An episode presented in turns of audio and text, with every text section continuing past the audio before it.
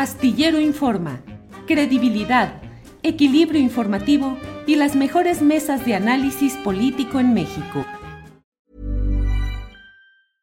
Hey, I'm Ryan Reynolds. At Mint Mobile, we like to do the opposite of what Big Wireless does. They charge you a lot, we charge you a little. So naturally, when they announced they'd be raising their prices due to inflation, we decided to deflate our prices due to not hating you.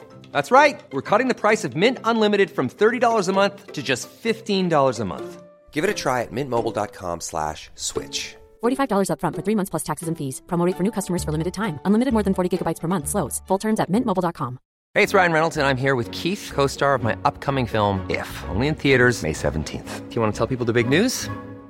All right, I'll do it. Sign up now and you'll get unlimited for $15 a month in six months of Paramount Plus Essential Plan on us. Mintmobile.com slash switch. Upfront payment of $45 equivalent to $15 per month. Unlimited over 40 gigabytes per month. Face lower speeds. Videos at 480p. Active Mint customers by 531.24 get six months of Paramount Plus Essential Plan. Auto renews after six months. Offer ends May 31st, 2024. Separate Paramount Plus registration required. Terms and conditions apply if rated PG.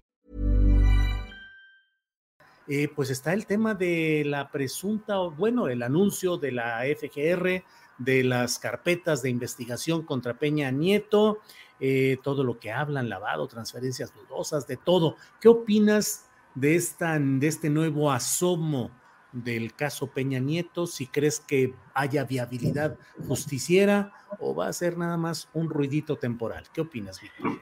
Mira, yo creo, y hoy lo pensaba en la mañana, creo que es, eh, eh, digamos, muy necesario para el gobierno de la cuarta transformación el poner en el banquillo de los acusados al régimen neoliberal, ponerlo de manera seria, con pruebas, llevar a algunos de los protagonistas de este régimen a una causa penal.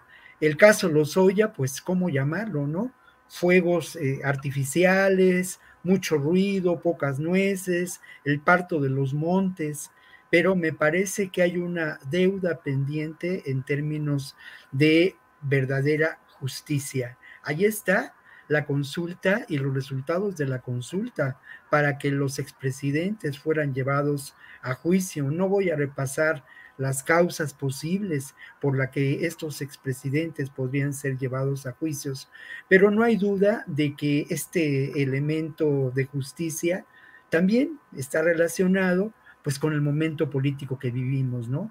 Un momento político ya determinante en función del 2024, un momento político también determinante en cuanto a una de las elecciones más importantes, eh, las dos son muy importantes el próximo año, tanto la del Estado de México como la de Coahuila, pero la del Estado de México reviste un carácter, si me permiten la palabra, simbólico, ¿no? En términos políticos. Entonces, este, este, este hecho que además es, es, es increíble, es solamente un anuncio de que la eh, Fiscalía General de la República realizará investigaciones, no es nada más que eso, un anuncio.